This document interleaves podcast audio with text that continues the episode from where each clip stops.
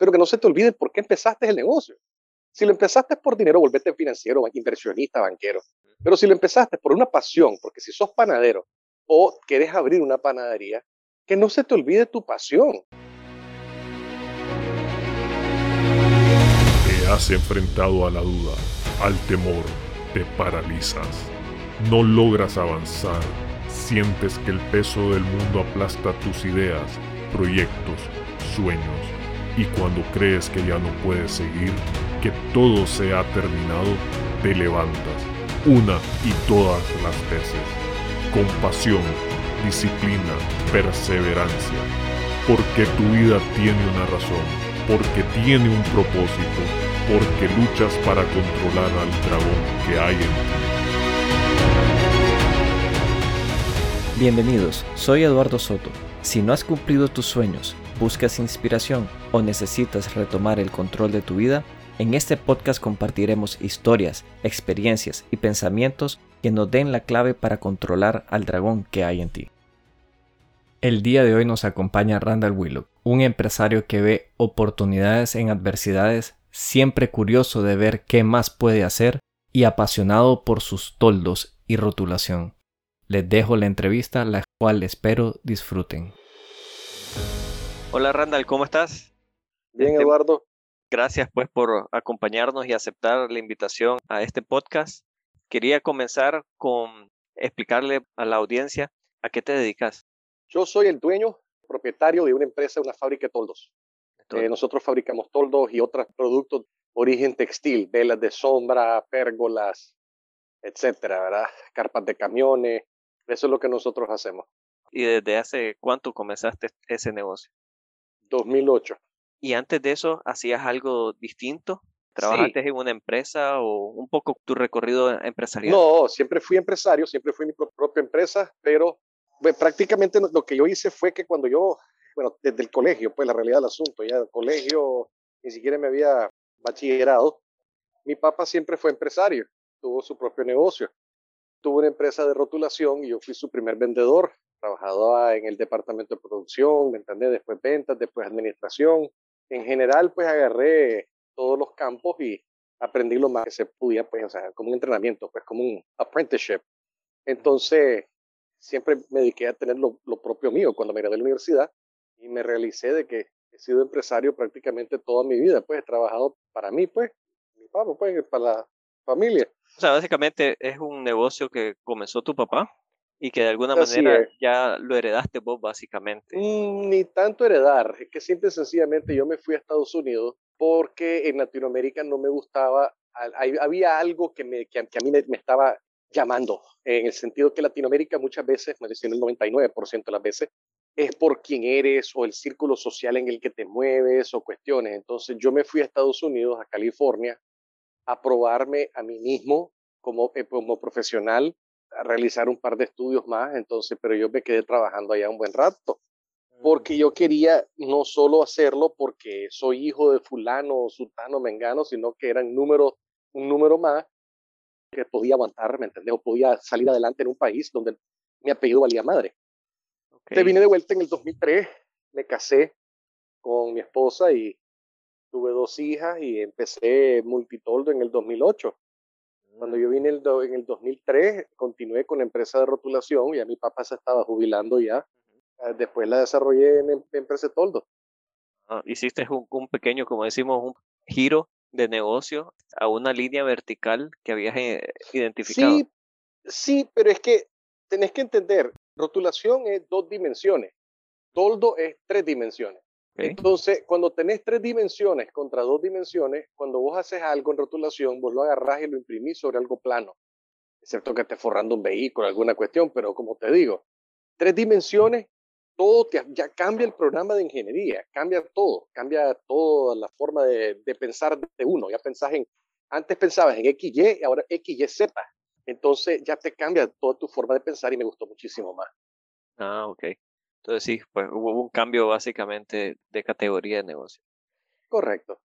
Para vos, ¿qué ha sido lo elemental o crucial, aquello que vos dirías, qué es lo que te ha permitido perdurar en el tiempo en ese negocio? Pero procuro no pensar en el dinero. Simplemente lo que hago es que procuro que me guste lo que haga. Eso fue un consejo que me dio un jefe en Estados Unidos.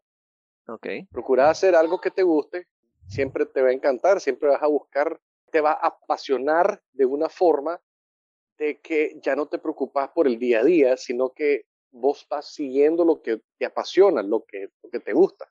El resto viene por gravedad. ¿Y cómo esto se liga a esa pasión? Pues un rótulo todo el mundo diría, que son cuatro patas y una cubierta encima, pero ¿cómo te apasiona ese negocio vos? Ah, no, es que el toldo empezó por toldo. Nosotros fabricábamos toldos y carpas de camiones y carpas planas. Pero yo voy viendo, eh, por ejemplo, pues una vez coticé cortina para la terraza de la casa y el vendedor me cobraba ciento y pico de dólares el metro cuadrado. Yo dije, estás loco. Esto es absurdo. No puede ser.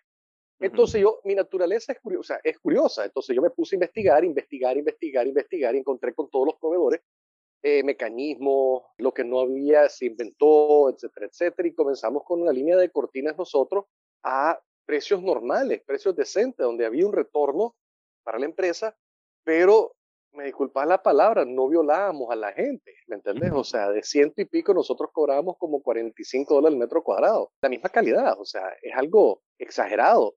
Entonces, ha sido un poco de poner, o sea, de curiosidad, yo veo, pues casualmente las oportunidades para mí son cosas de que lo veo y veo por qué la gente no lo está haciendo, entonces comienzo a investigar y eso es lo que me llevó a Cortina, velas de sombra, pérgolas, pérgolas retractables, toda la línea nuestra, ¿me entendés? Ahora ya estamos, ya ahora nuestro nuevo producto en la, en la gama son albergues de damnificados, con calidad internacional, ¿me entendés? Con especificaciones internacionales, ¿me entendés? Y ese ha sido lo nuevo nuestro. Simplemente por la necesidad, por lo que yo miré. Todo el mundo que quiere poner un negocio de alguna manera se siente limitado y cree que para arrancar necesita tener el capital, necesita tener, como decir, el producto líder, necesita tener todas las bases, estructura, infraestructura para tener el negocio. ¿Así fue tu caso? No, no, no, no, nunca. Nosotros siempre empezamos, yo empecé mi negocio con un compresor viejo, una sierra de cortar, una máquina de soldar, dos pistolas para sellar lona. El resto ha sido puro invento nuestro o sea, uno sobre la otra, o sea, la, la, misma venta te va a dar facilitando accesos a capital, ¿me entiendes? Y maquinaria y cuestiones por el estilo, dependiendo por dónde desarrolles tu negocio. Como te digo, lo más importante para mí es que te guste lo que haces, no tanto que, que tengas tal infraestructura y todas las cuestiones. Existen también gerentes que les digo yo, los sabrosos, que no se salen del aire acondicionado, ¿me entiendes? A ver verdaderamente lo que está haciendo su gente. Yo nunca he sido jefe he procurado ser líder. O sea, yo no mando a alguien a hacer lo que yo no estoy dispuesto a hacer yo mismo. Y eso en mi taller casualmente es elemental. O sea, nosotros no podemos decir a alguien anda a hacer tal cosa si no lo hemos hecho nosotros mismos antes. Entonces, eso es lo que casualmente digo yo. O sea, no tenés que empezar con tanta maquinaria y tanta estructura.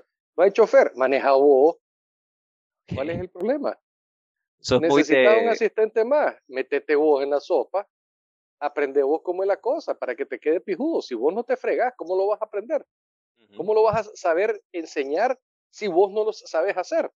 Sos muy de tomar las cosas, como dicen, este, que yo me encargo, que entonces cómo ha fungido el tema de delegación o cómo ha, o sea, cómo, cómo logras trabajar con equipos de trabajo. Porque asumo pues yo que la empresa, que la empresa, o sea, tenés más, más personal a cargo, ¿verdad? Claro, Claro, hay gente que es experta, ¿me entendés?, en sellado de lona, otra gente que son expertos en cortina, otros que lo llamo, el soldador es el soldador, pero todo nace de mí. O sea, yo no puedo, como te digo, o sea, yo no soy, yo no soy jefe, no, no me gusta el concepto de jefe. Jefe en Latinoamérica que está metido en su oficina y nunca sale afuera, mm. nunca mira su negocio, solo mira los números. Puedes ver los números las veces que querrás, yo no digo lo contrario, los números son muy importantes saber interpretar tu balance, tu hoja, tu estado, estado, de cuenta, ¿me entendés? Obligaciones, todo. Yo no digo que eso es muy importante, pero que no se te olvide por qué empezaste el negocio. Si lo empezaste por dinero, volvete financiero, inversionista, banquero. Pero si lo empezaste por una pasión, porque si sos panadero o querés abrir una panadería y empezaste un negocio de una panadería, que no se te olvide tu pasión, lo que vos te motivó para crear ese negocio. O sea, si, se te olvida eso, ya olvidaste tu negocio. de tu negocio es que ya estabas acostumbrado a remangar, o sea, si fuiste pastelero, que te pringues con harina la camisa no debería darte pena, debería ser orgullo. Y el hecho que empleados te miren en la, en la panadería, si toca, ¿verdad? Porque obviamente mis empleados, ellos saben que a mí no me conviene meterme al taller, porque yo soy dirigido, estoy dirigiendo todito. Pero saben que si necesitan ayuda, don Randall, échenme una manito, por favor, que fíjense que estoy con una cuestión que necesito ayuda. Por supuesto, ya voy para allá, dame 10 minutos. Y sin asco lo hago, yo, yo les ayudo, si eso es parte parte de ser líder, parte de ser, es, lo que aprendí en Estados Unidos, yo no, yo no lo aprendí esto en Latinoamérica. Es casi, o sea, el tema es demostrar con el ejemplo, o sea, liderar bajo el ejemplo. Sí, ser líder. Ser líder es una persona completamente diferente a un jefe. Un líder, siempre sencillamente, todo el mundo, o sea, en una empresa cuando tenés un líder, la gente hace las cosas porque quieren hacerlas, porque no quieren, o sea, a ver, van a montar un toldo. Claro que puedo ir yo a, montar el toldo. Pero la gente, o sea, mis rechos o sea, son partidarios de decir, don Randall, quédese, usted tiene su reunión con sus cuestiones, no se preocupe, nosotros nos vamos a encargar. Ellos están dispuestos a meterse a la línea de fuego por mí porque saben que mi parte, mi participación es más importante y más, mejor usada en, en otro lado. Entonces, ellos no es que no puedo hacerlo, es más bien es simple y sencillamente que ya cuando el taller mismo te dice, no te quiero ver metido, nosotros nos encargamos de esto y lo vamos a hacer igual o mejor que usted esperaba, yo creo que es diferente, ¿me entendés? Que no me estás obligado de 8 a 5. Yo ni siquiera tengo muchos horarios, no soy muy flexible con la hora. La gente llega en la mañana y se va en la tarde. Hasta que se termine el trabajo, llega, como decimos nosotros, con el, con el horario de, del albañil, que ya a las 4 de la tarde cuelgan los guantes. No, no, fíjate que la gente llega, ¿me entendés? 8 y 15, 8 y pico, ¿me entendés? En la mañana. A veces se van 6, 5 y media, 6. A veces raro, pues me preguntan, jefe, mire, estoy a tres cuartos de camino con este toldo, lo mato hoy, lo termino antes de las 7. Dale viaje, matalo pues. ¿Me entendés? O sea, ellos mismos se toman las responsabilidades. De alguna manera, por lo que escucho, ellos mismos han venido adoptando esa pasión por, por cumplir al cliente o por cumplirle al negocio. Es que ya vieron que es la cara de ellos también. O sea, la crisis del 2018, cuando explotó toda la cuestión esta, en 2018, muchos negocios pegaron el barquinazo. Nosotros tuvimos que, yo fui bien claro con ellos, les dije yo abiertamente, esta situación viene bien mal, bien mal, y ahora con COVID peor todavía, ¿me entendés? Que se vino para abajo todo el negocio el año pasado. Y ellos han realizado que Multitoldos no es mío, Multitoldo es de todos, todos tenemos que cuidarlo todos tenemos que cuidar que tenga para pagar sus asuntos, que pague sus impuestos, que pague su, su luz, su agua, sus teléfonos, las comunicaciones. Pero hay un mutuo entendido, pues, como les digo yo a ellos, o todos subimos o no sube nadie. Ahorita que tocaste el tema de crisis, pandemias y todo eso en el negocio, ¿creerías vos que ha sido ese el momento maturo o ha habido algún otro momento que te ha llevado al punto de decir, lo voy a dejar, ya no puedo seguir más, ya probé todo lo que podía hacer? No, dejarlo nunca. No, mira, dejarlo nunca. Yo he quedado al borde de tres trabajadores. Remangate la camisa jodido y fajaste con tus arrechos. Acordate que hubo la crisis inmobiliaria de Estados Unidos que nos vino a afectar un poco. Mucha gente perdió muchas cosas. Después vino la crisis del 2018, después la crisis del 2009. Siempre hay crisis, siempre van a haber crisis, siempre van a haber huracanes y terremotos y esto y el otro y todo. Siempre va a haber algo. ¿Cómo lo enfrentas? Esa es la diferencia. Ahí es donde yo quisiera que tal vez me dieras un ejemplo de cuál ha sido el momento más difícil, tal vez ese momento en que te quedaste con tres personas. ¿Qué pasó? El COVID. ¿Qué se dio? Ok. Es que empezó el COVID. Teníamos alquileres de toldo, teníamos diferente la fabricación. O sea, una cosa es una crisis económica, una cosa es una bala, ¿me entendés? O un mortero o alguna cuestión. Pero distinto cuando el enemigo es invisible. En este caso eh, fue el COVID y la, nadie conocía la enfermedad, nadie sabía nada, ¿me entendés? Solo sabían cadáveres amontonándose en contenedores. Todo el mundo pensaba, COVID, te vas a morir. Entonces, yo creo que con el, el inicio fue bien golpeado porque acordate que nosotros dependemos de los eventos externos. O sea, si vos vas a hacer una fiesta afuera, llamas a empresa toldo. Si vas a hacer una, vela para tu terraza es porque vas a disfrutar tu terraza afuera. De nada sirve de hacer la vela si, nadie está, si todo el mundo está encerrado adentro. Entonces se nos, vino a golpear bastante duro. Me quedé con no me acuerdo si tres o cuatro empleados, yo creo que tres o cuatro. Saqué mi administradora, saqué todo mi taller, me quedé con un, dos, tres personas, yo creo que tres personas. Yo estaba haciendo función de soldador, vendedor, administrador, el dueño, ¿verdad? Pero también hacía las estructuras, ¿me entiendes? No es que me gustaba, pero como te digo, no soy, no soy de aire acondicionado, hermano. Yo me rifo cuando me toca. Entonces, no había soldador, se fue el soldador, se fue mucha, yo hacía de, todo. Y los muchachos, los, los, que quedaban, me ayudaban con algunas cosas. Y sobrevivimos la crisis. Lentamente hemos ido reponiéndonos poco a poco, ¿me entendés? No ha sido fácil, porque también acuérdate que en este país tenés la crisis política y tenés la parte económica también. Entonces, pero lentamente nos fuimos recuperando, contratando herrero, después contratamos otro, después contratamos otro, nos quedamos siempre con la mínima expresión, como 8 o 9 empleados, pues, pero entre todos le, le, metemos lo que hay que meterle y hacemos lo que es necesario para quedarle bien al cliente. Y el cliente lo se ha dado cuenta. Y en esos momentos de crisis, ¿qué crees vos que ha sido lo más importante? Tener fe en Dios. Es lo único que me ha mantenido. No, yo sé que muchos de tu audiencia, ¿me entendés? Son ateos, otros son de tal cosa. Yo le puedo dar la respuesta más honesta que se me ocurre porque no había ninguna respuesta para muchas cosas. Todavía no entiendo cómo han ocurrido algunas cosas en la vida. Excepto, como dice mi esposa, tener fe en Dios, que algo te va a salir y no que ni, ni me daba la cuenta, ni me daba cuenta. Bum, bum, bum, bum, bum. Cayeron cuatro o cinco órdenes nuevas y ya con eso nos manteníamos. Como has descrito, no todo en el negocio ha sido pues piedras y palos, ¿verdad? ¿Cuál ha sido como, por así decir, el momento del negocio que más te ha reconfortado que vos has dicho definitivamente nací para hacer esto? verle al cliente la cara cuando le entregamos su producto. Eh, fíjate que eso es lo que me manda a mí, eso sinceramente.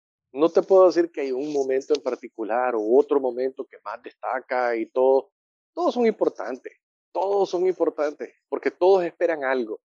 Entonces, cuando vos le decís al cliente, ok, esto es lo que te voy a entregar y esto y esto, y esto pero tú lo haces con tanto amor, tanto cariño, y se refleja en el producto final se refleja en el producto final. Entonces, cuando el cliente está asumiendo que vas a entregarle una cosa, un producto, una cortina, un toldo, alguna cuestión, pero mira que el toldo fue tan bien diseñado, tan bien planeado y fue tan bien ejecutado con la guayaba pelada, todo el mundo sonriendo porque está contento de hacer lo, que están haciendo. El cliente percibe otro valor muy superior por lo que está pagando. Entonces el cliente mismo le ves la cara de, de alegre, de qué de acá chimba que me quedó, que quedó pijudo, qué nítido. O cuando le montaste el evento a una señora que la señora estaba esperando, ¿me entendés? Y de repente, ay, ahora que tengo un problema y todo, y de repente, uy, ahí tenés, mandate a traer otro toldo aquí, pones a la señora, no te preocupes. ¿Me entendés? Entonces, ah, la puchica, pero no, no, no te pagué, por, no estoy pidiéndole dinero, estoy ayudándole nomás para que su evento le quede pijudo. Ay, gracias, Randall, gracias, gracias, gracias, gracias, gracias. Esos son los momentos que me hacen llegar de punto A a punto B. ¿Algún ejemplo, como por así decir, particular que puedas recordar recientemente? No, recientemente las entregas de los albergues. Ahorita le entregamos unos albergues de unas organizaciones internacionales para el huracán. Esa gente, los damnificados perdieron todo. El huracán Iota y el, ETA y el Iota. Entonces, eh, la gente perdió todo. Perdió todo, ¿me entendés? Su casa, su vivienda, su modo de vivir. Entonces, estas organizaciones me mandaron, yo tenía un diseño ya establecido de un albergue para COVID, simplemente fue adaptarlo a la realidad de ellos y lo adaptamos. Y ahorita entregándolo, ver la gente que les está dándole la solución, como le dije a mi cliente, o sea, ha sido un grato placer porque normalmente como fabricante nosotros solo fabricamos y entregamos. Usted me dio chance de ver a dónde va el toldo, a dónde va el albergue, a dónde va el producto y saber que está ayudándole a gente. Eso fue el momento que para mí, el más reciente, que me ha gratificado como no tenés idea. ¿Y qué le dirías a alguien que está pensando entrar en el negocio de los toldos o rotulación, si fuese el caso? ¿Cuál sería tu consejo? Yo no lo aconsejaría solamente meterse rótulo y toldo. Yo le preguntaría qué es lo que, le, qué es lo que quiere hacer. El chiste no es de toldo y rótulo si a mí me hubiera sido, o sea, ahorita estoy introduciéndome en, otro negocio que no tengo nada que ver con toldo y rótulo, pero me apasiona, que es la agricultura. ¿Qué tiene que ver un toldero en la agricultura? Nada. Simplemente lo miro yo como un reto, como una pasión, algo que me puede gustar, me gusta. Ya estoy pasando muchos golpes, por supuesto, porque cuando te metes en algo nuevo siempre va a ser muy golpeado el camino, pero Yo le diría a una persona que se va a hacer tondero y rotulero, yo le preguntaría por qué. Es lo primero que le pregunto, ¿por qué? Si te gusta, es que yo veo que usted, no, no, no, no me mires a mí. ¿Qué te gusta vos? Es que yo quiero ser panadero.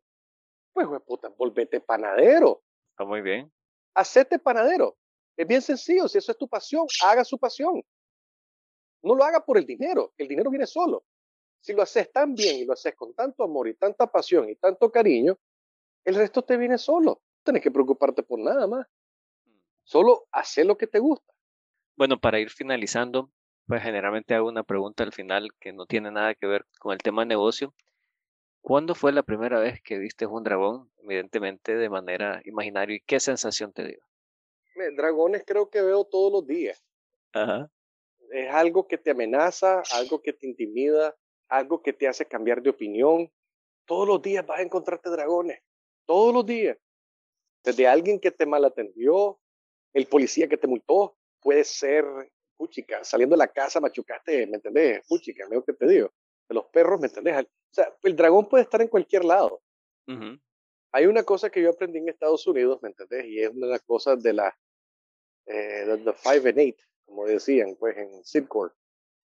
Y una de las cosas más importantes no solamente es tener una actitud positiva siempre y proactiva, sino que también mantener esa relación, esa, esa actitud positiva, esa actitud optimista, esa actitud de que todo se puede superar.